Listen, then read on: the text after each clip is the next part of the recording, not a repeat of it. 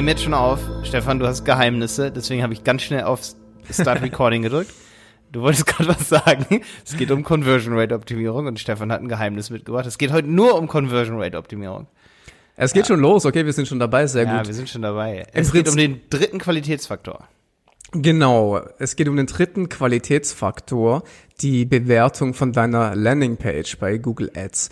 Und in meinen Augen, beziehungsweise ich habe einen Test gemacht, ich hatte einen Monat, wo meine Qualitätsbewertung, ich hatte immer 10 von 10 und habe sehr, sehr wenig gezahlt für meine eigenen Projekte.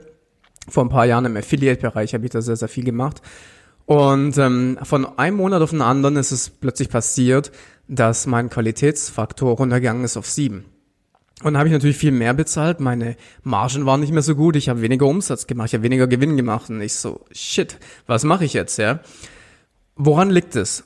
Und dann war eigentlich die Zeit, obwohl ich da schon seit Jahren Google AdWords gemacht habe, dass ich mich so intensiv wie noch nie zuvor mit dem Thema beschäftigt habe, weil das war mein Business, ja, und ich musste das auf 10 von 10 wieder kriegen, weil äh, ich wollte halt nicht das Geld verlieren letztendlich, ja.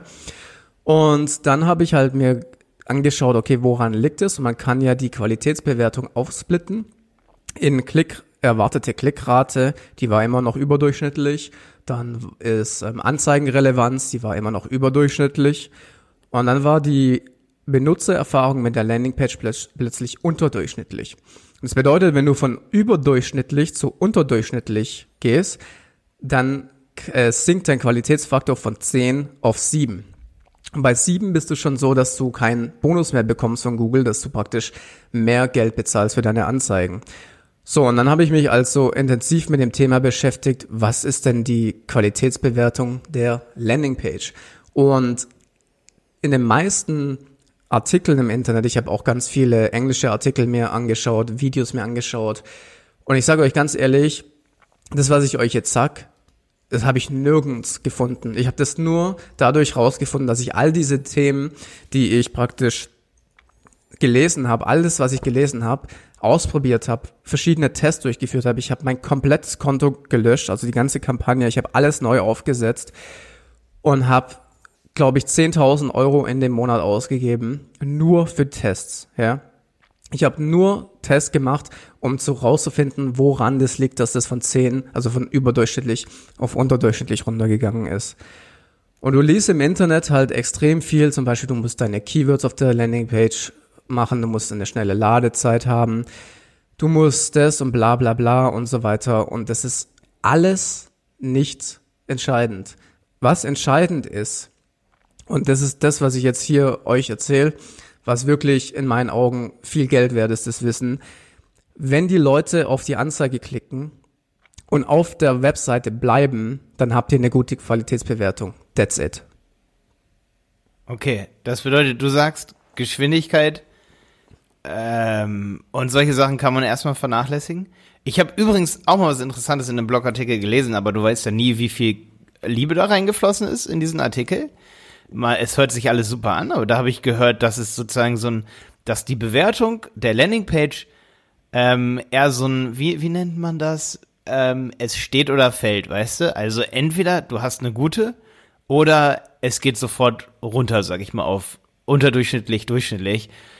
Äh, aber da wird nicht viel Abstufung gemacht. Also entweder du hast eine gute Seite oder Google sagt, okay, also es gibt nicht so viele granulare Abstufungen. Ich habe auch schon viel gehört von wegen, du bräuchtest ein Content Delivery Network, dass Google aus Amerika dann deine Website auch als schnell betrachtet und nicht nur an deinem Standort, weil Google von dort die Website sieht und sagt, überall auf der Welt muss sie schnell sein.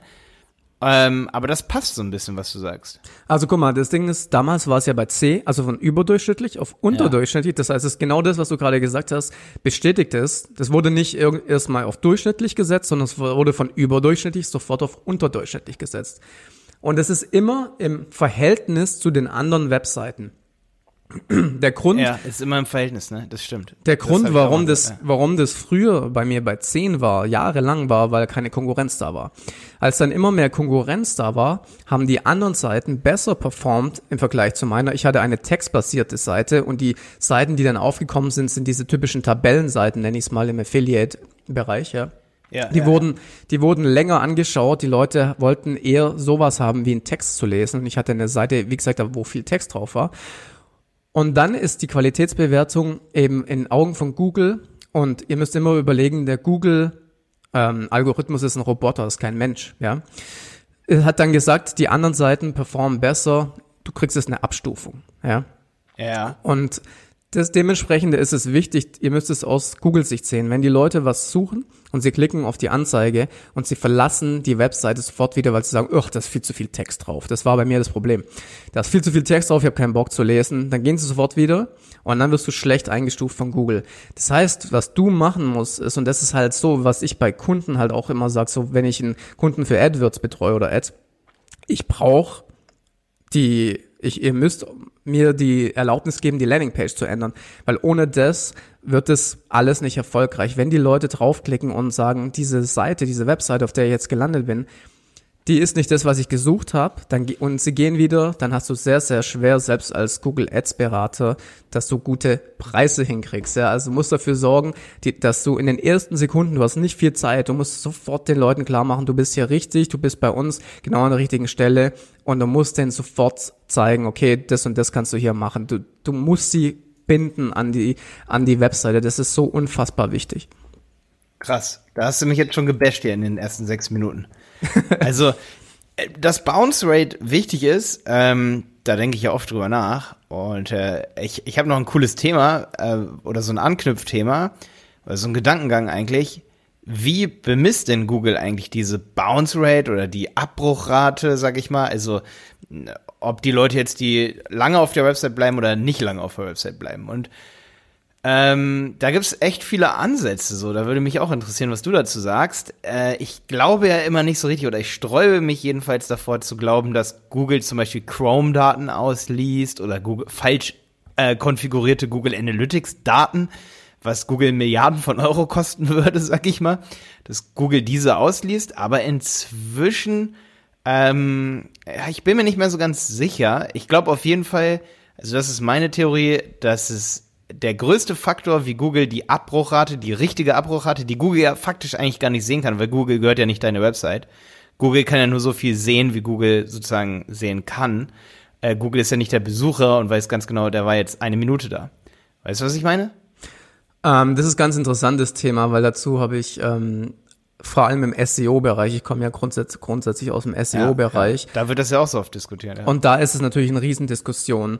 Und da habe ich eine ganz klare Meinung dazu, deswegen finde ich es ganz cool, dass du es ansprichst, ähm, weil es gibt Bounce-Raten, die du bei Google Analytics messen kannst. Das ist aber völlig irrelevant, weil wenn du ein One-Pager hast, eine Seite, die einfach nur eine Seite ist, dann hast du eine neun- immer 100 Prozent. Genau, ist völlig, völlig egal. Ja. Dann gibt's die Verweildauer, die du auch bei Google Ads siehst, wenn du es verknüpfst mit Analytics. Das ist ein wichtiger Faktor. Und jetzt kommt der Punkt, und das ist das, was entscheidend ist, wie Google deine Webseite bewertet. Und diese Daten hat Google zu 100 Prozent. Und das ist die Back-to-SERP-Rate. Also das bedeutet, Mhm. wie viel Prozent der Leute gehen in den ersten fünf bis zehn Sekunden zurück zu Google. Und so diese Search Engine Result Page, SERP, ne? Richtig, SERP, genau. genau. Das ist die Google-Seite. Das heißt, und diese Daten hat Google. Google sieht, okay, der hat geklickt auf das erste Google Ads-Ergebnis oder auf das SEO-Ergebnis Nummer eins, aber innerhalb der ersten vier Sekunden ist er zurückgekommen. Und das Ja, ist die ja. Back-to-SERP-Rate, die kannst du nicht messen. Ja, du weißt es nicht. Das weiß nur Google und das ist entscheidend. Du musst, und da ist halt der Punkt, du kannst. Du meinst, du weißt es nicht? Also du, ach so genau, du kannst nicht sehen, wo er danach hingeht, das stimmt. Äh, du kannst, du kannst zwar sehen, dass er abbricht, aber du kannst nicht sehen, dass er wieder zur Search Engine Result Page zurückspringt, ne? genau, es könnte theoretisch sein, dass er, ich meine, das Zu einzige. Facebook geht oder irgendwie so von deiner Seite. Ja, oder er klickt direkt den ersten Link an und dein erster Link ist, geht zu Facebook oder was, ja. Genau, aber, ja, ja, ja. aber der Punkt ist, weg. das einzigste, woran du das erkennen kannst, und das ist die einzigste Metrik, nach der du eben performance-technisch optimieren kannst, ist die Verweildauer. Ja, du hast nicht mehr Möglichkeiten. Das heißt, wenn ich einen Kunden sage, okay, wie sollen wir das denn optimieren, wenn wir hier jetzt wirklich technisch, zahlentechnisch reingehen, dann sage ich, okay, das einzige, was ihr optimieren könnt, ist die Verweildauer. Alles andere könnt ihr nicht wirklich messen, ja, Ja, oder. Machst halt einen ähm, Button direkt rein, der zu einer anderen Unterseite führt, dann kannst du die Bounce Rate messen. Aber grundsätzlich erzählt dir das ja Google. Das ist ja der Punkt, wenn, Google, wenn du Google Ads schaltest und das sagt dir, deine Bewertung von deiner Landingpage ist unterdurchschnittlich, dann hast du ja schon praktisch den Beweis dafür, dass es, dass du an deiner Webseite was arbeiten musst. Ja, dass die Back to SERP Rate sozusagen SERP ziemlich genau. hoch sein muss. Ne? Das stimmt, ja. Und ich glaube, dass das auch, das war auch mein Gedankengang gerade, dass genau dieser Faktor also sozusagen diese Short-Clicks sagt man auch, das ist ein bisschen einfacher das Wort. Long-Click ist der jemand, der, derjenige, der klickt, bleibt lange auf deiner Website und Short-Click ist, er bleibt nur kurz da. Ähm, und, und diese Short-Clicks sozusagen, wenn die bei 90 Prozent liegen, dann fällt direkt deine Bewertung in den Keller. Ähm, was ich übrigens interessant finde, ist, wo du das so sagst, so mit Text und so und, und Tabellen, was jetzt wirklich gut ist auf einer Landingpage, was die Leute da behält, ich glaube, das kommt echt immer auf die Branche an. Da kann man gar nicht so viel Aussagen treffen. Aber was hm. die, man kann echt sich überlegen, wie kann man die Leute auf jeden Fall da behalten. Und ähm, ich denke, selbst wenn, wenn das Angebot völlig schwachsinnig ist, äh, was die Leute wirklich lieben, ist Interaktion, wenn sie irgendwo dran rumspielen können. weißt du, also selbst wenn, selbst wenn das blöd ist, also selbst wenn die Ergebnisse doof sind, die da stehen, solange sie die Tabelle sortieren können, ähm, sie da drin rumklicken können, irgendwie äh, den Winner und Loser filtern können, die ersten drei rausfiltern können nach ihren Ne, also Interaktion ist, glaube ich, so das Ding, wo, wo man wettbewerbstechnisch ganz viel in den Rang abschlagen kann. Deswegen gibt es auch so viele Konfiguratoren, wenn man jetzt zum Beispiel, wenn ich jetzt eingebe, die günstigsten Solarplattenanbieter oder wie heißen diese Dinger, diese äh, Brennstoff Solaranlagen, äh, Sol ja. Solaranlagen, diese Panels, ne? Und dann hat jemand eine Vergleichsseite und ich kann die Dinger da sozusagen sortieren oder meine Präferenzen dort eingeben und mich dort durchklicken, was ich für ein Haus habe. Bei Immobilien wird das oft gemacht. Dann geht es oft auch darum, dass man die Leute echt bei Stange hält, weil sich durch so ein Multistep-Formular durchzuklicken dauert Zeit, die Leute bleiben da. ähm, und da hat man dann echt die Nase vorn. Da geht es gar nicht darum, die höchste, ja, die, die meisten Leute dazu zu animieren, am Ende ein Lied zu werden, sag ich mal, aber da geht es auch echt darum, die Leute da zu behalten. So. Das ist ein super Tipp, weil genau das äh, mache ich auch bei einigen Projekten von mir selber. Ähm, du schickst dir auf eine Seite und dann wird erstmal ein Fragebogen aus. ja, ja, das habe ich gesehen, dass du das richtig gut machst. Ich habe auch schon, ja. ich habe auch schon einen Fragebogen von dir ausgefüllt. Genau. Und dann kommt im Prinzip der Grund, warum ich das mache, ist eigentlich sind eigentlich mehrere. Ein Grund ist, dass die Leute, dass die Stickiness, ja, dass die Leute auf der Seite bleiben und dann wird eben deine Qualitätsbewertung bei Google besser. Das heißt, du hast eben genau diesen Faktor, den ich gerade angesprochen habe, hast du damit umgangen. Die Leute sagen, ach, dann klicke ich das halt mal durch. Und schon hast du Google signalisiert, hey, der bleibt auf meiner Seite. Und dann hast du eine bessere Qualitätsbewertung, du bezahlst weniger pro Klick und hast einen äh, niedrigen CPL, niedrigen CPS. Ja, das ist der eine Trick. Der andere Trick ist natürlich, dass du die Leute engage, das heißt, die Leute tun sich mit deinem Inhalt erstmal auseinandersetzen und du kannst es nutzen dafür, dass du ihnen schon so ein bisschen unterschwellig eigentlich dein Angebot unterbreitest, ja. Du kannst theoretisch in den Fragen schon, ich frage dann zum Beispiel sowas, was erwartest du dir von diesem Kurs oder sowas, ja? Ja, ja. Und dann schreibe ich praktisch das schon rein, was da drin ist. ich meine, weißt du, dann kannst du den Leuten in dem Fragebogen schon sagen, was sie eigentlich letztendlich erwartet. Dann haben sie diese ganzen Präferenzen ausgeführt und letztendlich, wenn du noch einen personalisierten personalisiertes Angebot hinten raus das ist natürlich perfekt, weil dann hast du die Daten und dann kannst du mit den Daten ihm was anbieten, was perfekt auf ihn zugeschnitten ist. Und jetzt kommt noch ein dritter Tipp, Tipp, was du mit so einem Funnel noch machen kannst. Also du kannst halt ein Video noch integrieren und dann hältst du sie halt richtig lang auf der Seite. Ja, ja, ja, guter Tipp. Also völlig unabhängig eigentlich von dem Engagement ähm, ist eigentlich auch so ein, also von der Interaktion meine ich jetzt, ist auch ein Video, weil damit kann man natürlich auch interagieren und drin rumklicken und so, ne? Das Problem ist nur bei Videos, wenn du halt zum Beispiel eine Landingpage machst, du siehst es vielleicht auch bei anderen äh, Leuten so, dass die zum Beispiel direkt auf ein Video verlinken von Google Ads und ich persönlich halte davon nicht nee. viel. Ich habe ähm, sehr viel Test gemacht und du musst ja nur von dir selber ausgehen. Deswegen sage ich, Videomarketing machst du da, wo die Leute Videos schauen, das ist YouTube, ja. Und ich, ich halte auch nichts davon, bei Facebook Videowerbung zu machen, weil die Leute schauen, wollen kein Video, die haben keinen Ton nicht an, die wollen, du machst dort die Echt? Werbung. Ja, das ist meine ich Meinung. Ich halte da viel von. Ich halte da viel von, weil ich habe inzwischen gemerkt, dass nur noch Video eigentlich, ähm, ja, die ganzen äh, Angebote und so überhaupt, äh, die Leute sehen so viel Werbung am Tag, ähm, du hast einen Jackpot, wenn die Leute zu 75% ein Video gucken. Und ich meine, man kann bei Facebook ein Karussell retargeten, also den Leuten hinterherlaufen, die ein Karussell inter mit einem Karussell interagiert haben, wenn sie mit deiner Seite interagiert haben oder wenn sie mit einem Video interagiert haben. Und es interessiert mich nicht, ob jemand an einem Karussell rumspielt, auch nicht, ob jemand meine Seite eigentlich, okay, das ist schon auch eine coole Sache, aber das sind meist nicht so viele. Aber wenn ich jemand, wenn ich einen wirklich guten Funnel aufbauen will, finde ich Videos schon echt wichtig, muss ich Ja, sagen. nee, absolut, weil ich, ich meine, Ja. das Ding ist, ich bin ja auch voll im Video-Thema drin, nur Ja, ja. ich, ich meine damit, dass ähm, YouTube in meinen Augen Ist noch bessere- besser als Facebook. Ja, genau, das ist die Okay. bessere, bessere Alternative, weil die Leute halt dort sind, um Videos zu schauen. Und Ja, ey, ey, ey, ich habe ich hab Big News für dich. Ja. Entschuldigung, dass ich unterbreche, aber es ist wirklich Big News. Du kannst seit ein paar Tagen, ich weiß nicht, ob du es gesehen hast, du kannst, ich habe es auch erst vorgestern gesehen, du, du, du kannst jetzt bei, ähm, bei Ich weiß, was jetzt kommt. Ich weiß, was jetzt kommt. Sequenzen einstellen, ey, ich find's so krass. Ja, ja. Also du kannst sozusagen, für alle, die jetzt zuhören hier, du, du, du kannst jetzt drei Videos bestimmen, die dann in der Reihenfolge Leuten gezeigt werden. Also am Tag eins sieht derjenige sozusagen Video eins, wird vertraut mit deiner Marke und du wirst dann merken, dass wenn du ihm dann Video zwei siehst, dann denkt er nicht, oh, das habe ich doch aber schon gesehen, dann denkt er, oh, den kenne ich ja schon, cool. Und dadurch wird das Engagement oder die Retention Time oder, oder wie lange der damit interagiert, wird immer besser und auch die Sales Rate wird besser. Okay, Ja. seit wann hast du es bei dir Ich habe freigeschaltet? ich hab's noch nicht getestet, das ist auf meiner To-Do-Liste, dass ich das teste, aber der Witz ist, dass ich genau das eigentlich manuell immer schon gemacht habe in den letzten Monaten. Ja, ich habe Okay. immer, wenn ich zum Beispiel eine Videokampagne gemacht habe, habe ich dann eine Remarketing-Kampagne für die Leute, die das Video angeschaut Das ist ja im Prinzip das Gleiche. Ja, also, Ja, ja. Und jetzt ähm, kannst du es aber, jetzt kannst du es in einer Kampagne erstellen. Du kannst sozusagen jetzt eine Kampagne anlegen und sagen, das ist eine Sequenz. Und Google kümmert sich automatisch um die Sequenzierung sozusagen.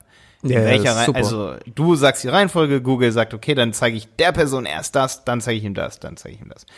Richtig geil. Musst du Ja. nicht ewig, weil äh, manuell eine Sequenz anzulegen, ganz im Ernst, Stefan, da sitzt man eine Stunde oder zwei oder drei ich dran. weiß, ich weiß. Und jetzt sitzt man daran einfach zehn Minuten. Ich habe es gestern mal durchkonfiguriert. Ähm, ich wollte übrigens noch was. ich weiß, dass viele sich so schwer tun mit diesem Wort Engagement. Deswegen ganz kurz noch für alle eine Eselsbrücke. Äh, mich hatte auch schon mal, mich haben schon zwei Leute bei YouTube gefragt, mal, was meinst du mit Engagement? Und die haben es dann komisch geschrieben, weil sie das Wort noch nie gehört haben. Engagement, man kann sich da immer eine Eselsbrücke bauen. Das ist das Engagement. Engagement auf Englisch, Engagement auf Deutsch oder Französisch, wie auch immer. Äh, woher das Wort kommt, ich glaube aus Frankreich, ne? ja. Ähm, aber nur falls du dir zuhörst, ich weiß, es ist ein krasses Wort so, es ist so ein Marketing-Slang und Engagement ist aber unglaublich wichtig, also das Engagement deines Besuchers, sich mit deiner Seite auseinanderzusetzen. Ja, jetzt sind wir wieder on track.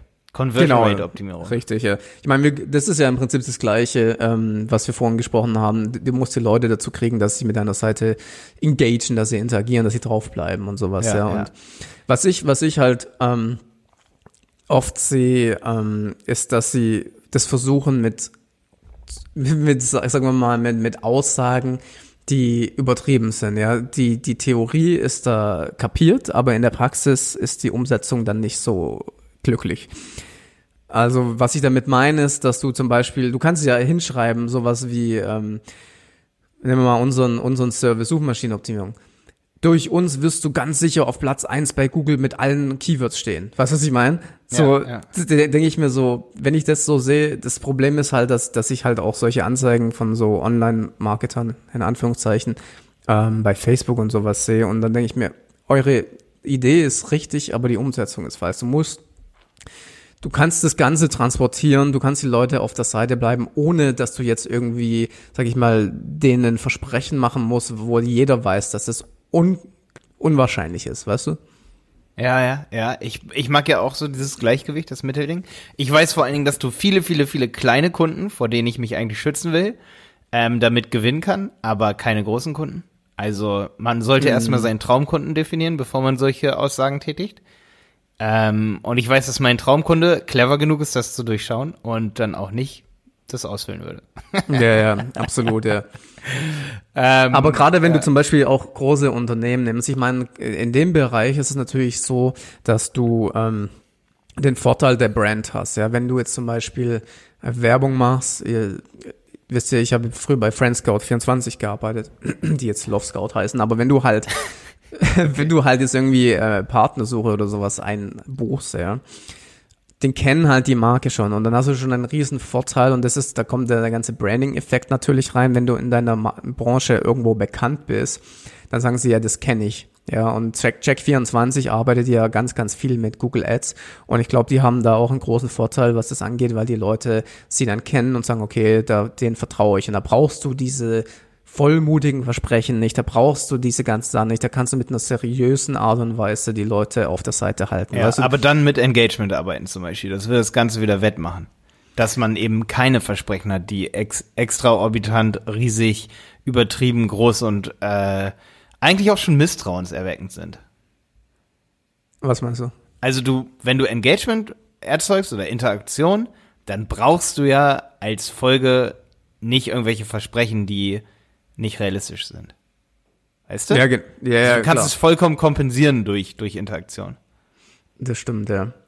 Also ich weiß nicht, im Prinzip hast, da kannst du halt auch ewig drüber reden. So wie du Ja. vorhin gesagt hast, ist es extrem abhängig von der Branche. Wer ist dein Kunde? Und ich glaube, da ist immer Ja. entscheidend, okay, du musst erstmal deine Zielgruppe definieren, du musst dir überlegen, wen willst du denn ansprechen, auf was wird der wahrscheinlich reagieren und wie musst du dann die äh, Botschaft transportieren, ja. Also, Ich habe noch so ein paar Sachen, die, wichtig, die ich wichtig finde. Ich finde Storytelling unglaublich wichtig. Ähm, ich habe gerade heute Morgen wieder Podcast mit Alexander Christiani gehört. Ähm, ich gebe mir das regelmäßig, Podcasts mit oder YouTube-Videos von Alexander Christiani. Äh, als eigentlich größter deutscher Storyteller, Marketer, sag ich mal. Ich find's mega krass. Ich habe seine äh, Beispiele, finde ich immer ziemlich krass, muss ich sagen. Ähm, also Storytelling finde ich unglaublich wichtig, ähm, um, sag ich mal, Überzeugungs an seiner Überzeugungskraft zu arbeiten. Aber die beste Überzeugungskraft bringt nichts bei Sympathie. Ich kann die geilste Geschichte erzählen, wenn mein Produkt nicht als sympathisch dargestellt wird. Das ist für mich auf der Landingpage Faktor Nummer zwei. Ich versuche sympathisch irgendwie rüberzukommen oder versuche das Produkt sympathisch zu positionieren. Das geht meistens nicht durch übertriebene äh, Werbeslogans, aber eher durch eine sympathische Art funktioniert das. Ähm, oder durch so eine empathische Art auch oft. Wenn man zum Beispiel sagt, hey, ich habe dein Problem extrem verstanden und wir haben es gelöst. Und da kommen wir schon zum Punkt drei. Ich finde, Proof ist eine der wichtigsten Dinge. Egal, ob die Story geil ist oder, oder ob das empathisch rübergebracht wird, solange der das nicht beweisen kann, dass er das Problem gelöst hat, ist es oft schon alles für die Katze, was gemacht wurde. Bedeutet, wenn ich ein Produkt habe oder eine Dienstleistung und ich kann nicht beweisen, dass es genial funktioniert, zum Beispiel ähm, ich habe jetzt gerade aus dem aus dem Globetrotter-Katalog gibt's einen richtig geilen neuen Katalog zu Weihnachten, so. Und ich blätter den durch, mega geil gemachter Katalog und dann sehe ich da so Uhren, ja, so GPS-Uhren. Und ich habe mir die eine GPS-Uhr ausgeschnitten, weil ich echt oft mit dem Mountainbike unterwegs bin, in der, im Wald hier mit Simon zusammen und, und, und auch so, also ich gehe ja viel klettern und so. So, und ich schneide mir das Ding aus, kleb's an den Kühlschrank. Und Jenny sagt zu mir am, beim, am Frühstückstisch, ey Malte, kaufst du dir diese Uhr? Ich so, also ich würde sie mir schon im Internet bestellen, wahrscheinlich nicht bei Globetrotter, weil da bezahle ich einfach direkt 30% mehr. Obwohl, ja, muss gucken, aber ich habe zu ihr gesagt, ich brauche erst Proof, dass dieses Ding funktioniert, weil ich kenne mich. Ich kaufe dieses Ding bei Globetrotter, kann es nicht einfach zurückbringen, wenn ich damit in den Wald gehe und dann am Ende merke, ey, ich muss jedes Mal hier die Lupe drücken, du siehst gar nichts auf dieser Uhr, es bringt gar nichts, du brauchst keine GPS-Uhr, wenn du darauf nichts erkennen kannst. Ich muss also damit mindestens einmal Mountainbiken, bevor ich diesem Ding traue. Also, ne? Da siehst du schon, wie wenig ein Produktbild bringt. Das, das, deswegen ist das ganze Thema Influencer-Marketing halt so krass auch im Kommen, weil du da gerade diesen, ähm, ja, diesen Vertrau dieses Vertrauen aufbaust, ja. Ja, wenn, ja. Du, wenn du, du gehst zu YouTube, du suchst dann zum Beispiel jetzt nach deinem Produkt, was du gerade gesagt hast, ja. ja. Und dann kriegst du ein Video und dann erkl- erklärt dir jemand das ganze Thema. Ja, und da hat jemand diese Uhr und sagt, ey, ich bin damit jeden Tag im Wald Mountainbiken und er, er zeigt diese Uhr vor der Kamera, zeigt, wie man damit, wie sie funktioniert. Er Absolut, zeigt, ja. ich sehe viel besser haptisch so die, die, die, die Größe des Displays. Er sagt, er ist damit zufrieden seit vier Wochen. In dem Moment würde ich sagen, okay, ich kaufe sie mir bei Globetrotter, ohne einmal mit der Augen, mit den, also mit der Wimper zu zucken. Weißt du? Und, Aber und, weißt du- und ich bestelle sie mir nicht bei Amazon, weil ich sie dort zurückschicken kann. Das ist genau das. Wie gesagt, ich, ich weiß nicht, wie viele Jahre das jetzt mittlerweile, mittlerweile her ist, wo wir die ersten Testvideos bei YouTube hochgeladen haben. Also wir haben halt mit Bloggern und YouTubern zusammengearbeitet und haben dann diese Produkte testen lassen. Und das funktioniert halt wirklich. Also ich kann es wirklich sagen, wenn die Leute eben gezielt nach was suchen, sie sehen ein Video und da wird es eben gezeigt. Ja. Ich vergleiche das immer mit Höhle der Löwen. Höhle der Löwen ist eigentlich auch nur eine Verkaufssendung für die Produkte. Da hast du einen Pitch von zehn Minuten, wo du dein Produkt vorstellst und nichts anderes ist Nichts anderes, YouTube. Du kannst es halt mit, mit Influencern letztendlich auch so machen, wenn du zum Beispiel eine Webseite hast, du machst jetzt Google Ads, ja. Und du hast genau den richtigen Punkt angesprochen. Die Leute wollen den Beweis dafür. Die Leute wollen Testimonials und zwar keine gefakten, sondern wirklich echte. Dann schick doch dein Produkt mal einem Influencer, der ein Video von die, äh, über dein Produkt macht und baue das Video auf der Webseite ein. Ja, das ist gute zum Beispiel, Idee. Das ist zum Beispiel ein Tipp, ähm, was wir halt auch bei Kunden immer sagen, ähm, wo wir sagen, okay, das ist eine Möglichkeit, wie jetzt irgendwie, wenn ihr keine eigene Videoproduktion habt, dann macht es doch mal so und dann seht ihr, könnt ihr dieses Video bewerben, könnt ihr dieses Video auf der Webseite einbinden und dann hast du diesen Proof. Aber wie du gesagt hast, das ist das aller, aller Wichtigste, egal was du verkaufst. Ja, du musst, Stefan, Ja. ich habe einmal äh, bei Facebook ein Produkt gekauft und man sagt ja immer bei Facebook, Facebook Marketing funktioniert bei Produkten zwischen 4,99 Euro oder zwischen 0 Euro und 49,99 Euro, dass die Leute direkt kaufen. Und ich glaube auch, das stimmt. Also, ähm, ich glaube, du kannst keinen Kühlschrank für 300 Euro verkaufen oder irgendwelche High-Price-Produkte direkt bei Facebook. Du kannst sie schon verkaufen, wenn die Zielgruppe warm ist, aber für kalte Leads, dass sie sofort was kaufen. Ich glaube, ich habe erst einmal, ich könnte mich natürlich irren, aber direkt gekauft. Ich habe eine Werbeanzeige gesehen, habe es direkt gekauft. Das war ein E-Book für 9,99 Euro. Ich war sofort im Funnel drin. Es ging um Facebook-Marketing. Ich war perfekt targetiert. Ich habe gerade selber meinen Facebook-Kurs gebaut. Natürlich mache ich Marktrecherche, aber ich habe es trotzdem gekauft, ja. Und weißt du, warum ich dieses Produkt gekauft habe von den Jungs? Weil die eine PDF hatten oder die hatten eine Landingpage, wo nur Proof, Proof, Proof war. Dass ihre Methode funktioniert, mit Digistore Geld zu verdienen. Und ich bin der Erste, der weiß, dass ich mir einen Digistore-Account machen könnte und wahrscheinlich, beziehungsweise bei Digistore zum Beispiel, wenn ich jetzt Proof brauche für die Leute, einen Screenshot zum Beispiel, ich mache mir die Arbeit nicht, aber wenn ich ein ganz armer Wurm wäre, ja, äh, ich habe jetzt gerade zum Beispiel einen Screenshot rumgeschickt, dass wir 8% Conversion Rate für einen Online-Shop erzeugt haben, ja. Und der Screenshot ist echt, ja. Screen ich mache mir diese Arbeit nicht, weil wir haben diese Kunden. Aber wenn ich diese Kunden nicht hätte, wenn ich ein ganz armer Betrügerwurm wäre, weißt du, was ich dann machen würde? Dann könnte ich alle diese SVGs, diese Grafiken, alle diese Zahlen mit HTML einfach da reinballern und Screenshots davon machen. Und du siehst, es ist die echte Seite von Digistore, die echte Seite von Google ja, Ads. Und könnte das dann meinem Kunden schicken oder meinen potenziellen Kunden und sagen, hey, guck mal, wir machen 20% Conversion Rate in genau deiner Branche. Und dieser Proof würde ziehen. Ich weiß, dass das funktioniert, auch wenn es komplett getürkt ist. Aber ich meine, das machen wir nicht so. Aber ich bin mir bis heute nicht sicher, ob von den Jungs, die dieses E-Book gemacht haben, äh, ob das gestimmt hat, was dort ist, diese ganzen Zahlen. Aber es hat mich so hypnotisiert, dieser Proof. Ich habe immer und immer wieder die Zahlen gesehen, dachte, boah, krass. Und das Beispiel war auch noch witzigerweise, wie sie Geld verdienen mit diesem E-Book. das war Oh sozusagen so ein Reverse-Marketing-Trick. Also, äh, das ist so ein bisschen so, viele Online-Marketer machen das ja, Entschuldigung, viele machen das, dass sie sagen, äh, wir sind mega erfolgreich mit unserem Kurs, in dem wir zeigen, wie man erfolgreich wird. Und das Witzige war, das ist der erste Kurs, den sie jemals gebaut haben und es funktioniert.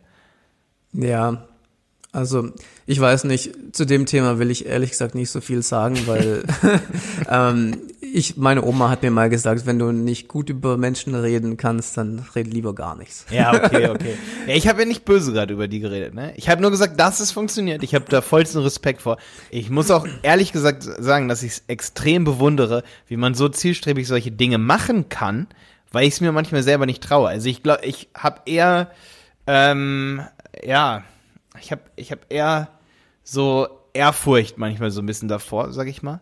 Es Ja, also wir sind, wir sind jetzt, du bist ja dazu gekommen mit dem ganzen Facebook. Äh, Ehrfurcht ähm, ist ein geiles Wort. Ehre und Furcht zugleich. Ehrfurcht ist ein richtig geiles Wort, um das zu beschreiben, was ich davor manchmal habe. Also, weißt du, bei mir ist ja, ich weiß nicht, ob ich das schon mal gesagt habe, aber ich bin halt äh, Suchmaschinenmarketer und Social Media Performance. Das sind meine Sachen so. Äh, und, und auch YouTube ist ja, ist ja eine Suchmaschine. Und ich persönlich halt nicht so viel von Facebook Kaltakquise. Ich finde Facebook Remarketing interessant. Ähm, Aber man sollte es, wie gesagt, ich persönlich finde halt, dass da geben dir die Leute halt nicht wirklich vor, was sie, was ihr Problem ist. Und deswegen finde ich halt Suchmaschinen so spannend. Und klar kannst du das alles machen.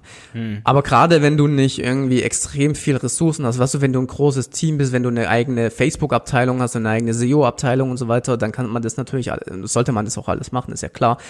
Aber wenn du jetzt irgendwie nicht so ein riesen, riesen Team bist, dann würde ich mich konzentrieren auf ähm, Suchmaschinenmarketing, YouTube und, und Google. Das ist halt, ja, ja. ich weiß nicht, weil ich finde halt die Conversion dort sind immer besser. Ja, und wenn du halt das, was du jetzt hier gerade, was wir hier gerade machen, Google Ads, wenn du das halt drauf hast, dann kannst du es halt skalieren. Ja, und ja. wie verdient man viel Geld? Wie machst du viel Umsatz, indem du eine Methode findest, die du skalieren kannst? Ja, oder ja. du oder du wirst halt eine Brand. Im Prinzip gibt's ja nur die zwei Möglichkeiten, oder? Ey, Stefan, da müssen wir anknüpfen. Unsere nächste Folge, ich kann jetzt schon sagen, wie sie heißt. Ich, das ist mir heute Morgen habe ich schon dran gedacht, dass wir es unbedingt vorstellen müssen. Das heißt die perfekte Kampagne. Mhm. Äh, weil ich bin der Meinung, dass es Google Ads ist für jeden perfekt. Eigentlich für jedes Business. Das ist nicht so bei Facebook. Bei Facebook, klar, ich habe schon in Kampagnen reingeguckt, äh, zwischen 9 und 49 Euro, die haben funktioniert. Das größte Problem war, wie können wir statt nur 3000 Euro im Monat 10.000 Euro reinstecken? Unsere Zielgruppe ist aber leider schon aufgebraucht. Das waren die Luxusprobleme. Also es funktioniert auch Facebook-Marketing, aber ich glaube, für jeden, für den auch Facebook-Marketing funktioniert, für jeden, den Instagram funktioniert, funktioniert auch Google Ads. Ähm, und ich habe da Absolut, eine Theorie, das heißt, meine Theorie ist die perfekte Kampagne, die ist far from perfect, aber das ist für mich die Kampagne, die sozusagen die Revelation Campaign so, die die die oder die die revealed sozusagen, ob dein Produkt wirklich oder die enthüllt, ist die Enthüllungskampagne. Oh, ja? okay, das hört sich ja, interessant an, ja. Das ist und das das machen wir zum Thema. Das ist der nächste Podcast, der nächsten Freitag kommt. Da reden wir nur über die perfekte Kampagne, Stefan. Sehr gut, ich, ich freue mich ne? drauf, weil aber du ja. hast gerade schon ein Thema angesprochen, wo ich noch ganz kurz was einbauen ja, komm, will.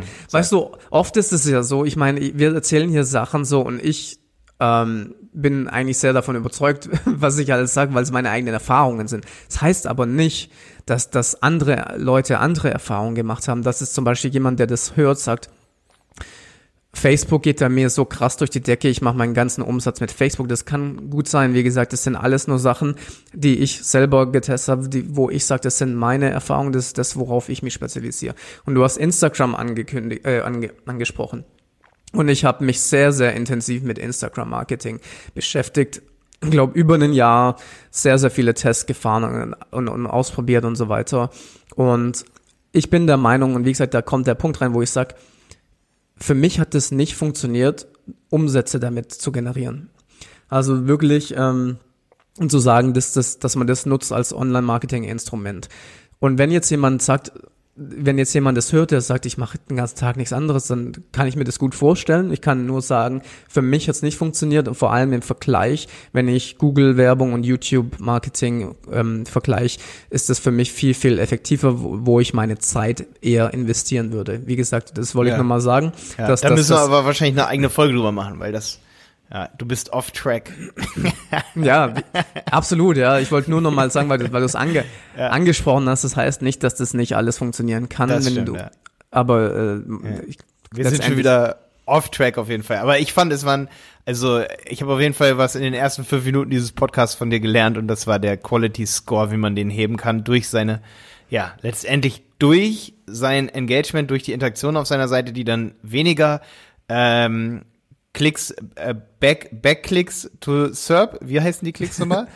Back, back to SERP Rate. Back to SERP Rate, genau, das ist die Back das ist ein richtiger, ja, so SEO-Jargon, ja. Ja, deswegen sage ich immer Shortklicks. Weniger Shortklicks. Weniger Shortklicks. ja, Shortklicks habe ich jetzt noch nie gehört, aber es ja? habe ich wieder was gelernt. Ja. Ah, okay, ich habe dieses, die Back-to-Serp-Rate, die habe ich noch nie so. Also ich kenne das immer nur unter Shortklicks. Das war ein super Tipp von dir auf jeden Fall. Ich werde auch in Zukunft bei unseren Kampagnen mehr darauf achten, dass wir schauen, dass wir noch mehr Engagement machen. Vielleicht auch bei den Beispielen oder bei den Kunden, die wir so haben, wo wir sagen, hey, wir wollen von 10 Euro, habe ich dir ja vorhin gerade den Screenshot geschickt, von 10 Euro CPA, also Cost per Acquisition, auf 5 Euro runterkommen, indem wir noch interaktivere Inhalte auf die Seite machen und nicht versuchen mit äh, ganz, ganz viel Storytelling und da noch mehr und da noch mehr und da noch mehr zu machen.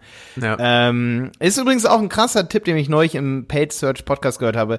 Ähm, und zwar einfach seine gesamte Website und sein, sein gesamtes Storytelling oder sein, seine gesamten Marketing-Texte im Google Ads, also die Anzeigentexte, auf seiner Website die Texte aus dritter Person zu schreiben.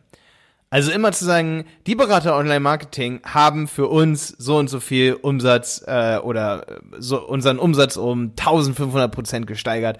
Und du, du schreibst nie, wir haben das und das gemacht, sondern du schreibst mm. es immer so, als würde es ein Kunde über dich sagen. Und schon hören sich die Sätze komplett anders an. Ist vielleicht so ein psychologischer Trick hier noch am Ende zum Thema Conversion-Optimierung, indem du ähm, so Sprüche von deinen Kunden nimmst, die dein Produkt lieben und dann die einfach als Anzeigentitel nimmst und auf deiner Website. Soll übrigens auch für mm. SEO geil, geil sein, weil die Leute dann länger da bleiben, weil sie dir mehr vertrauen und so weiter. Also nicht nur Videos von, von, von Unboxern, von Influencern zu nehmen. Sehr cool, ja. Ich würde sagen, wir müssen das jetzt hier beenden, damit ich hier gleich mal was an meiner Webseite okay, okay, okay, alles klar, Stefan.